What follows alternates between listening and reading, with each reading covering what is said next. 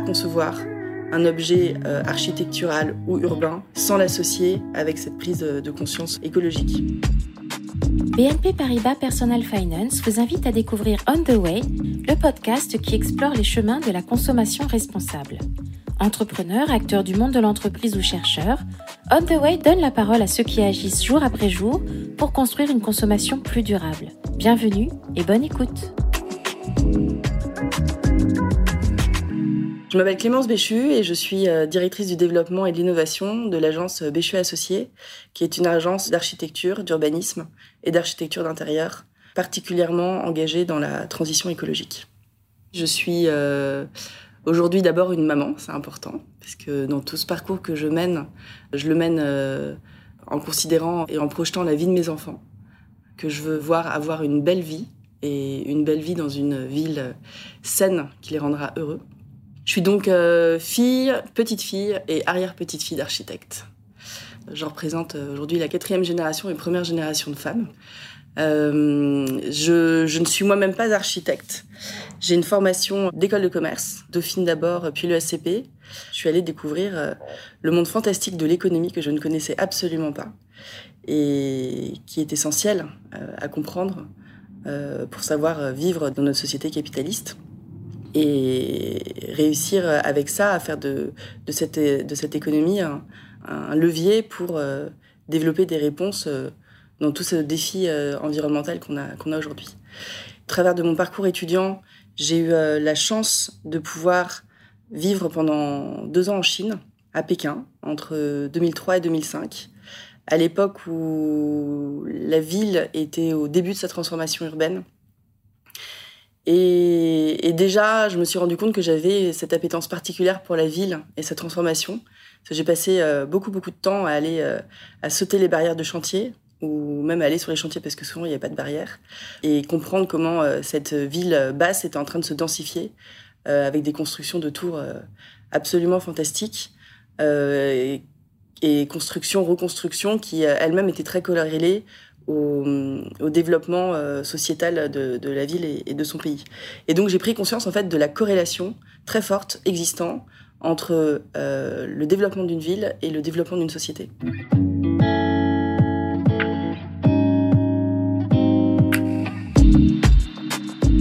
Alors l'agence, je l'ai rejoint il y a 8 ans maintenant, après deux premières expériences euh, professionnelles une première euh, chez Capgemini Consulting, dans le, dans le monde du conseil en stratégie et sectorisé me concernant euh, dans, la, dans la banque et l'assurance. C'était une expérience très formatrice qui m'a permis de voir euh, comment fonctionne l'organisation d'un grand groupe et de pouvoir, grâce à ça aussi, en tant que consultante, aller à la rencontre d'entreprises différentes, de cultures d'entreprises différentes, et de rencontrer tout un ensemble d'acteurs avec lesquels j'ai eu la chance d'échanger, qu'on devait accompagner pour après avoir implémenté une stratégie, euh, développer euh, toute la conduite du changement, qui est, importante. C'est quelque chose de, très important dans, le monde de l'entreprise. En fait, j'ai beaucoup aimé déjà à l'époque accompagner cette conduite du changement. je reviendrai dessus après, mais c'est quelque chose que je mène aujourd'hui dans, ma vie, dans ma vie à l'agence. Et puis après cette première expérience très structurante, j'ai eu le bonheur de rencontrer mon futur mari, euh, très entrepreneur. Et moi, j'avais cette fibre entrepreneuriale en moi, euh, sans doute euh, liée à ma famille, puisqu'un architecte est un entrepreneur avant tout. Et j'avais, j'avais, je nourrissais l'envie depuis longtemps en fait de monter ma boîte à moi, ma start-up, et de réussir à développer une idée pour pour créer une économie qui fonctionne. Mon mari a toujours été passionné par le vin, et un jour il est remonté de sa cave en me disant Clémence, j'en peux plus. Je peux pas, je peux plus ranger mon vin dans ma cave parce que tous mes copains qui n'ont pas de cave ou qui ont des caves de mauvaise qualité me confient leur vin. En fait, il faudrait qu'on monte une boîte qui stocke le vin des autres. Là, je l'ai regardé. J'étais entre deux missions et je lui ai dit, tu sais, ton idée est géniale. Elle s'explique en une phrase. Ça, on m'a toujours expliqué que quand on sait expliquer une idée d'entreprise en une phrase, c'est que l'idée est bonne. Euh, il y a sans doute un marché. Et en deux jours, on a réfléchi tous les deux et on a tous les deux démissionné. On était en 2008, fin 2008, euh, pour se lancer euh, dans une aventure euh, qui existe toujours et que mon mari continue de, piloter avec. Enfin, je l'admire beaucoup pour, pour tout ce qu'il fait, qui s'appelle Wine Sitting. Et alors que Auguste, mon premier enfant, venait de naître, je réfléchissais un peu à ce que je voulais faire ensuite. Et j'ai ma sœur qui est venue me trouver. Donc j'ai une sœur qui est architecte d'intérieur et designer, qui travaille à l'agence depuis, euh, depuis, bah, depuis la fin de ses études. Et euh, elle est venue me voir en me disant euh, Écoute, Clem, tu connais très bien l'agence. Ça fait, ça fait longtemps que tu travailles avec papa sur la conception des projets, que, tu, que tu rédiges ses idées, que, tu, que, tu, que, tu, que tu pousses les projets dans leur, dans leur réflexion papa euh, réfléchit à la suite, mais il voit pas vraiment euh, vers quoi tendre. Euh, rejoins-nous et, viens développer de façon transverse tout ce que tu sais faire. Un dimanche, après un déjeuner familial, j'ai demandé à mon père d'avoir une discussion avec lui. Et on a pris un long café tous les deux. Et il me dit Qu'est-ce que tu as besoin de me dire? Et je lui ai posé une question qui était la suivante Papa, l'agence dans 10 ans, pour toi, c'est quoi? Et il m'a répondu si tu me poses cette question, c'est que tu es prête euh, à, venir à mes côtés pour m'aider à y répondre. Et en fait, cette réponse, elle venait pas de nulle part. Mon père, donc j'avais 22 ans, m'avait dit mais viens travailler à l'agence. Et à l'époque, ma réponse c'était mais papa, tu n'y penses pas, je ne suis pas architecte, je ne vois pas du tout ce que je pourrais venir faire à tes côtés.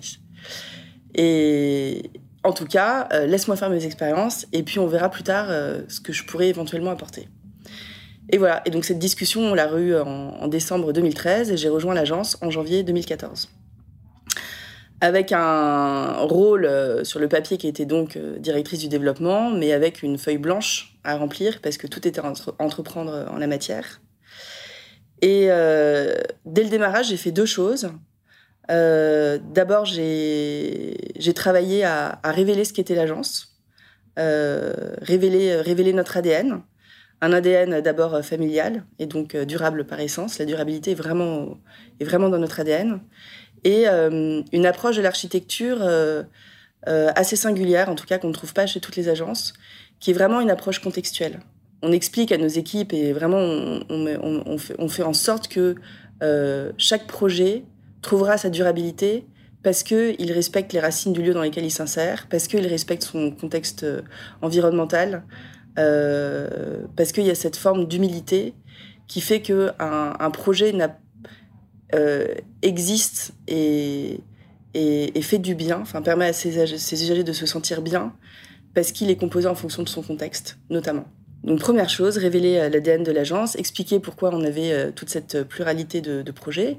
On a des projets de, projets neufs, des projets de bâtiments qu'on réhabilite, qu'on restructure, tant sur du bureau que du logement, l'hôtellerie, des, des, écoles, des équipements sportifs. Euh, et toujours avec cette même volonté euh, de, respect et, d'humilité et de, valorisation et de, conscience euh, pour l'usager futur. Et la deuxième chose, c'était de se projeter plus loin, à plus long terme, et de savoir quelles sont les agences qui plus tard vont rester et quelles sont les agences avec lesquelles les gens auront envie de travailler.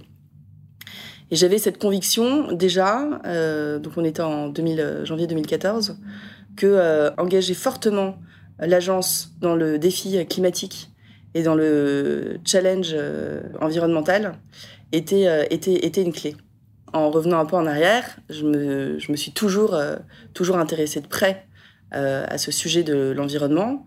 D'abord pendant mon enfance, parce que j'ai été élevée par des parents, mais aussi beaucoup par mes grands-parents, euh, qui, nous faisait observer la nature euh, dans toutes ses composantes, au travers de, promenades, au travers de, de réflexions. J'avais un grand-père qui écrivait beaucoup et qui écrivait beaucoup sur la nature aussi. Et puis, euh, à la fin de mes études à Dauphine, j'avais déjà fait un mémoire sur les labels de commerce équitable, par exemple, qui en étaient, qui en étaient à leur début.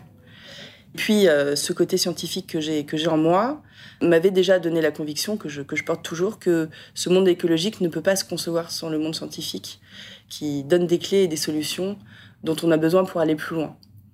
En fait, ce qui s'est passé toutes ces dernières années, c'est qu'on s'est détourné en quelque sorte par, par logique d'industrialisation, de, développement du bon sens des anciens, qu'on peut revisiter aujourd'hui parce que justement la technologie permet de pousser encore plus loin le bon sens des anciens.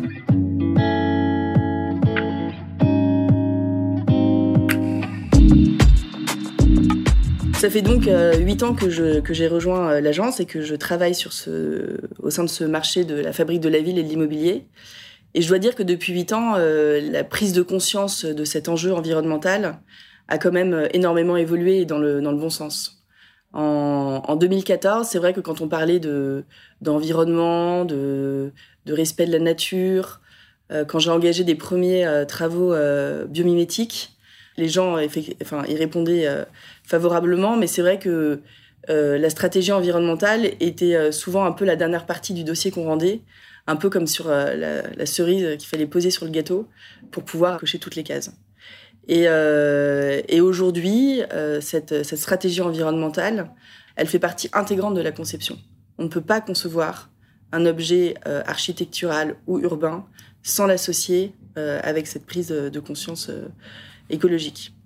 Je dirais même, on essaye d'aller plus loin par des travaux qu'on mène euh, par ailleurs avec des climatologues que j'ai rencontrés euh, lors de la COP 21. Donc c'était en 2016, assez tôt en fait après mes débuts à l'agence, euh, et qui qui ont enclenché chez moi un déclic.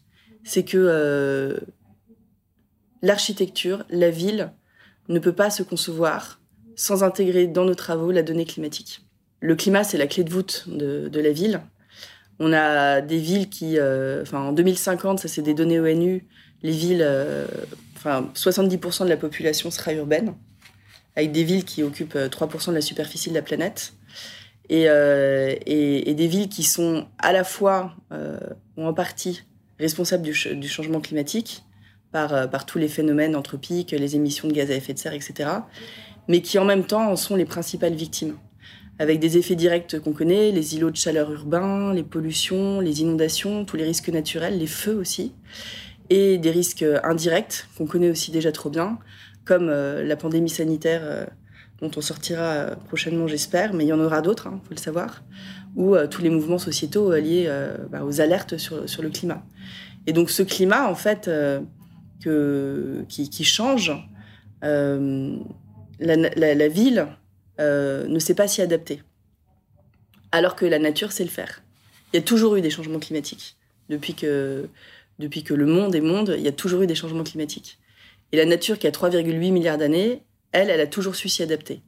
En ce moment, par exemple, euh, il, y a une, espèce d'escargot euh, européen dont la coquille euh, a changé de couleur. Elle est passée du, brun au jaune plus clair.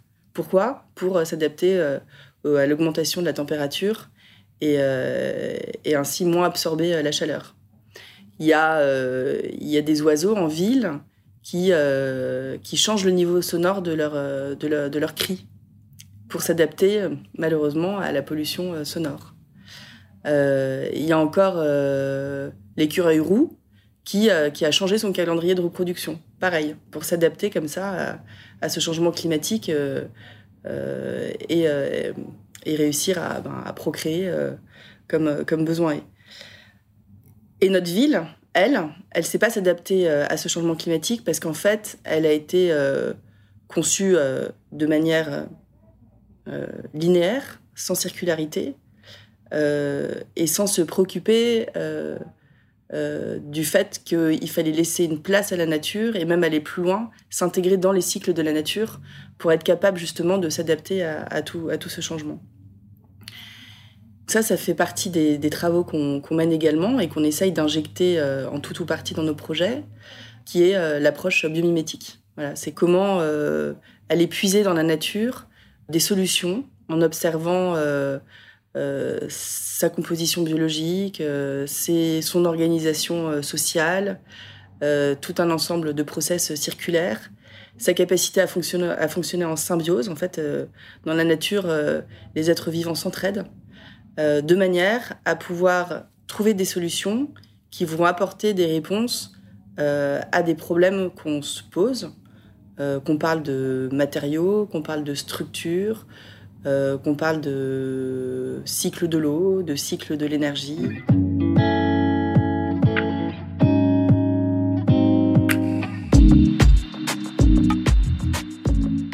La bio-inspiration et le biomimétisme peut, comme je le disais, être euh, traité de différentes manières. Euh, en général, on essaye toujours de, ficeler des partenariats et des collaborations avec des scientifiques pour, euh, pour comprendre de manière suffisamment pointue ce qu'on cherche à, imiter et ce dont on cherche à s'inspirer. et puis, on, s'attache à, à se donner un objectif. Par exemple, on avait un projet au sud de Moscou, dans une ville qui s'appelle Skolkovo, où on, devait euh, dessiner un quartier de logement euh, pour, euh, pour des chercheurs, puisque ce quartier se trouve au sein d'un pôle de compétitivité et d'innovation, et en respectant un, un schéma d'organisation de maisons qui devait être circulaire. C'était dans le plan d'urbanisme qui nous avait été donné. Et Askolkovo, euh, c'est un, milieu climatique dans lequel il fait très très froid l'hiver, jusqu'à moins 40, et, euh, et, où il peut d'ailleurs faire très très chaud l'été. Il, y a des amplitudes thermiques euh, assez fortes qui peuvent aller jusqu'à 80 degrés. Et, euh, donc le défi climatique était notamment énergétique. Comment réussir de manière passive, sans ajout de technologie, à concevoir un projet qui permettrait d'économiser de l'énergie. Et la deuxième question, c'était, et dans le vivant, dans la nature, quelle population animale pourrait nous inspirer pour réussir à atteindre cet objectif? Et en réfléchissant euh, et en observant, euh, on s'est rendu compte que euh, les pingouins et les manchots sur la banquise s'organisaient en cercles concentriques, orientés les uns par rapport aux autres, de manière à, à se tenir chaud et en fait, ils se tiennent chaud parce que cette organisation-là euh, euh, crée des îlots, des îlots de chaleur euh, naturels pour que les, les, aînés puissent protéger les plus petits et puis que les malades soient également protégés. Et donc, on est allé trouver des, des, des étudiants en biologie dans une université locale. pour que, à partir de notre intuition, donc on avait déjà posé sur le, sur le, sur le papier un, dessin avec différentes maisons organisées comme ça, mais sans argumentation scientifique. Donc on a trouvé des biologistes pour qu'ils nous aident à, étudier et à comprendre cette donnée naturelle qui organise euh, la nature. La nature est organisée au travers de mathématiques, qui ont été baptisées les mathématiques fractales. Et donc, euh, quelle était euh, euh, l'équation naturelle qui, euh, qui organisait ce phénomène-là? Et, à partir de ce travail fait avec les biologistes, on a intégré les données recueillies dans, euh, dans le logiciel de dessin. C'est là où je disais que la technologie en fait permet d'améliorer le bon sens pour rendre nos dessins en fait euh, ingénieux. Et le projet, euh, le dessin puis le projet qui a été construit et qui est suivi scientifiquement et qui prouve l'efficience de la démarche est un projet de 90 maisons organisé par sous lot de 10 maisons, chacune orientée les unes par rapport aux autres, de manière à ce que il y ait cette, cet îlot de chaleur urbain naturel qui se, qui se crée et de manière à ce qu'il fasse moins froid au cœur de chaque îlot de maison qu'à l'extérieur euh, du quartier et on a un gain de chaleur en fait, enfin un gain de froid on va dire de, de 5 degrés.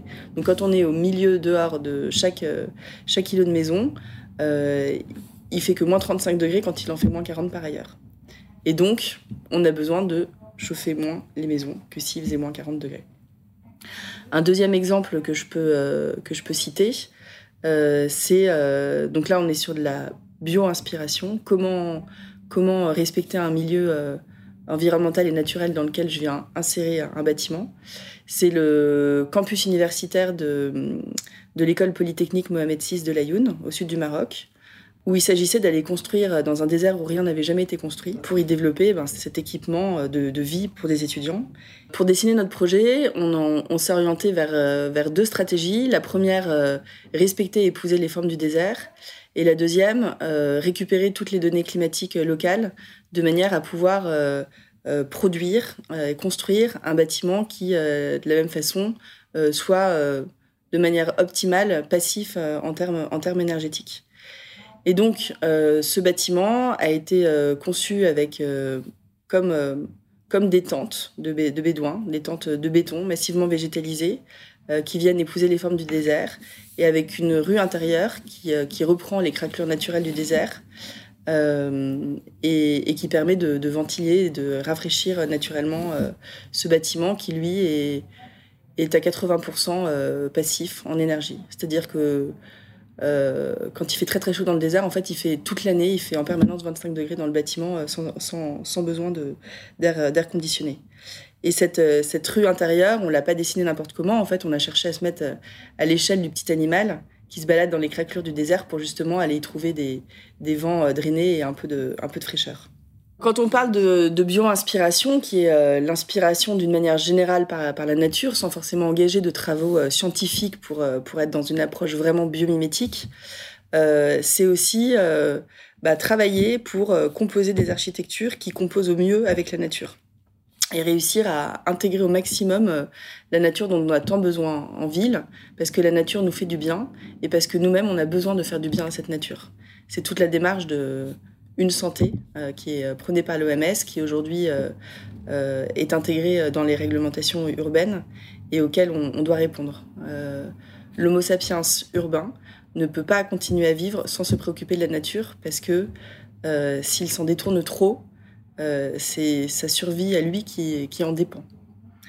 Voilà, donc le, respect de la nature, euh, il se fait en intégrant cette nature, le paysage, dans la composition de nos bâtiments.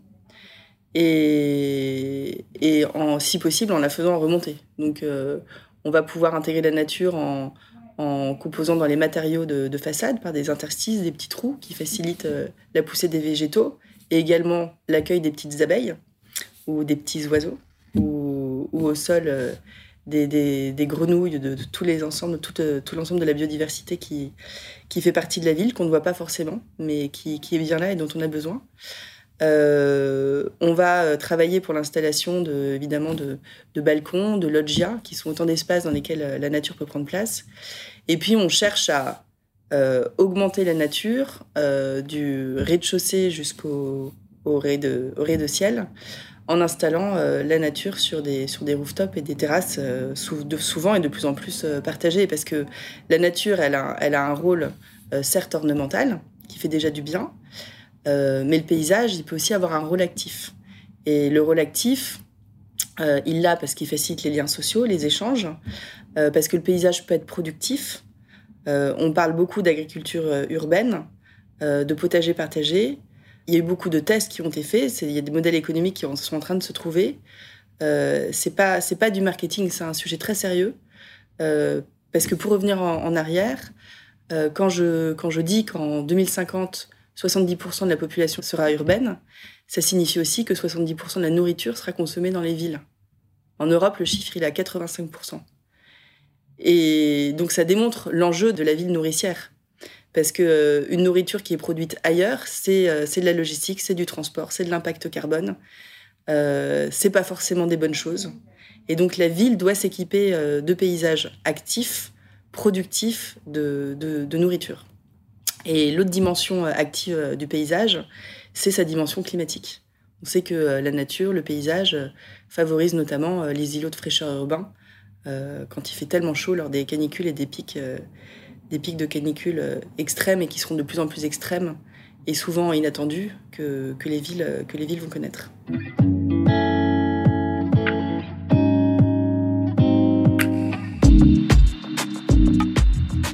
La prise en compte des enjeux climatiques a déjà initié des nouvelles formes euh, d'habiter à, plusieurs niveaux. On parle beaucoup de la fameuse ville du quart d'heure c'est pas un dogme en fait. La ville du quart d'heure, elle est nécessaire parce qu'on voit bien euh, vers les extrêmes, les extrêmes vers lesquels euh, on est allé, de vivre un endroit, travailler à trois heures de chez soi, passer du temps dans le trafic, les transports.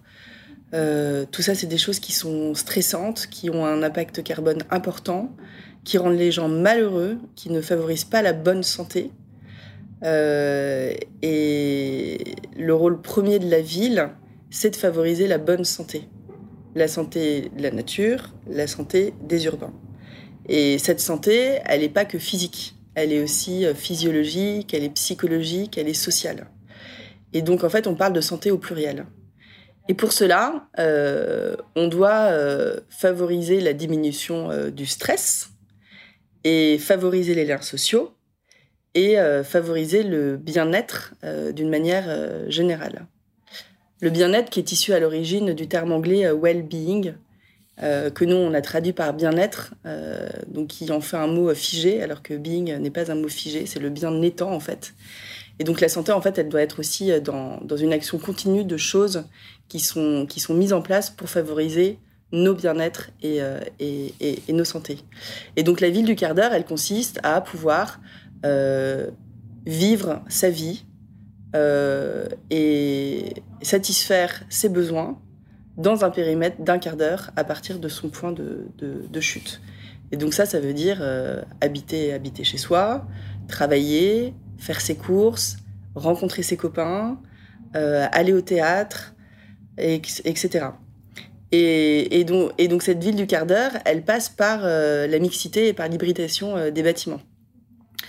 Euh, on a trop construit en silo en pensant je vais mettre un bâtiment de logement là, je vais mettre un bâtiment de bureau là, avec des logiques d'investissement qui, qui, suivent cela aussi. Donc les, les, investisseurs doivent réussir à faire changer leur modèle pour être capable de, créer des bâtiments qui intègrent à la fois du logement, du bureau, mais aussi tout un ensemble d'activités et d'aménités qui, euh, qui animent la ville. C'est en cours. Euh, et il y a eu deux produits qui sont nés sur le marché il y a quelques années, qui sont euh, le co-living et le coworking, qui en fait ont facilité cette hybridation. Nous, on travaille sur beaucoup de projets qui maintenant mêlent du co-living au bureau, mêlent du coworking au logement. Et voilà, donc je pense que Demain, euh, tous les logements intégreront du coworking ou des espaces partagés dans lesquels euh, on pourra certes travailler, mais aussi euh, avoir une association locale qui vient, qui vient y proposer un cours de sport, avoir tout un ensemble de, solutions qui, facilitent le quotidien des, des mamans qui travaillent avec je sais pas, des, casiers connectés pour recevoir ses colis, des, un espace pour travailler justement en réussissant à être à l'heure pour aller chercher ses enfants à l'école. Euh, voilà, on travaille, on travaille sur tout ça. Euh, et, la deuxième chose qui va changer, qui change et, qui est déjà en cours aussi et qui est en lien en fait avec ce défi climatique et la transformation de, notre, de nos modes d'habiter, euh, c'est la volonté des gens de pouvoir faire le choix entre l'effervescence de la métropole et, et le calme d'une ville campagne, on va dire.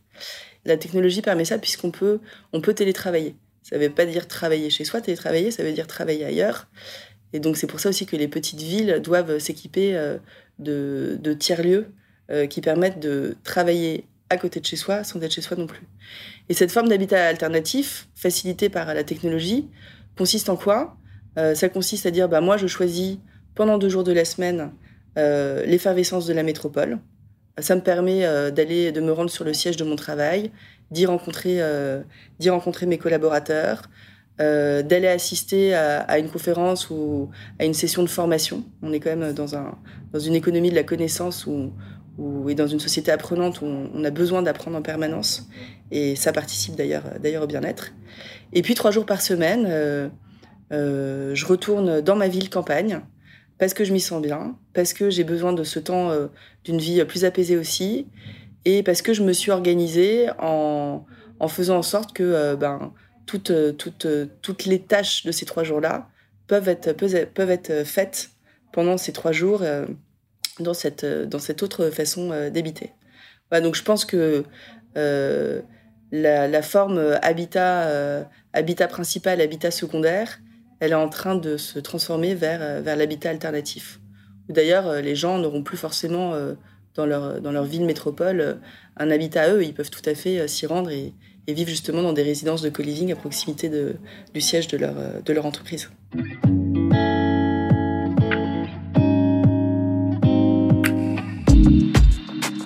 L'échelle individuelle et de l'appartement, quand on a besoin d'engager des travaux de, rénovation ou, de, redécoration ou, ou, tout un ensemble de choses, je pense qu'il faut que chacun en appelle à sa responsabilité et à son bon sens en faisant d'abord euh, le choix d'entreprises euh, responsables. L'écologie, la prise de conscience environnementale, euh, c'est pas un coût, c'est un investissement.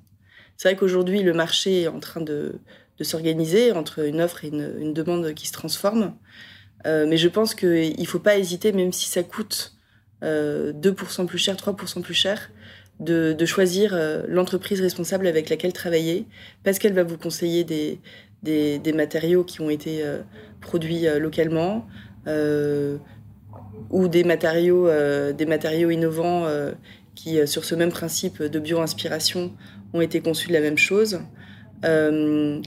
Parce qu'ils vont, dans leurs leur conseils, favoriser également le réemploi, le recyclage. et, accompagner tout, ce qui, tout ce qui a trait aux grandes rénovations thermiques et énergétiques qui sont en cours des bâtiments qui sont déjà construits dans la ville, de manière à favoriser aussi toute une logique en économie circulaire. dans la gestion des réseaux énergétiques, dans la gestion du cycle de l'eau, voilà, on n'a pas forcément. Euh, enfin, par exemple, je parlais du paysage. Euh, il est impensable d'imaginer arroser euh, son jardin avec de l'eau qui n'est pas récupérée de l'eau de pluie ou qui, si possible aussi, puisse être récupérée à partir du, recyclage des eaux usées du bâtiment. Tout ça sont des choses sur lesquelles on, on travaille aussi. Et tout ça font partie de choses très opérationnelles qui aujourd'hui fonctionnent et sont intégrés dans les propositions des différentes entreprises auxquelles on peut faire euh, appel. Et donc, il y a la question des travaux de, rénovation, de redécoration, etc., mais il y a aussi euh, le quotidien. Comment est-ce qu'on peut être responsable dans son quotidien? Euh, évidemment, on ne va pas tout, changer du jour au lendemain. Hein. je parlais de conduite du changement tout à l'heure. On est vraiment, vraiment là-dedans. je, pense que chaque jour, on peut se poser la question de se dire tiens, qu'est-ce que, qu'est-ce que je peux rajouter dans mon comportement responsable? Il y a, euh, certes, je le disais, donc euh, le choix, le choix d'entreprise qui euh, elle-même affiche des valeurs responsables et, qui sont engagées. il, y a, il y a le tri des déchets. il y a le fait de se dire que ma baguette de pain, je vais aller la chercher autour de chez moi. voilà. En, et pourquoi pas en, se mettant à la place d'un petit animal, en se disant, mais tiens, si j'étais un castor, par exemple, voici comment je fonctionnerais pour reprendre cette image, en fait, euh, c'est une image qui m'amuse beaucoup. Le castor, quand il construit son barrage, il va pas chercher euh, son bois à 300 km de chez lui. Il regarde d'abord autour de chez lui. En regardant comment la nature fonctionne, se dire que euh, cette ville devenue ville, ville nature, intégrée au cycle de la nature, est une entité vivante en soi et qu'il faudrait imaginer composer avec elle en se disant qu'il faut prendre soin d'elle pour qu'elle-même euh, puisse euh, prendre soin de, nous. Retrouvez tous les épisodes d'On the Way sur vos plateformes de podcast habituelles et sur le site personal-finance.bnp Paribas. Les liens et références cités par nos invités sont à retrouver dans le texte d'introduction de chaque épisode. Et si vous souhaitez témoigner à notre micro, écrivez à nicolas.meunier at bnpparibas.com. À très bientôt!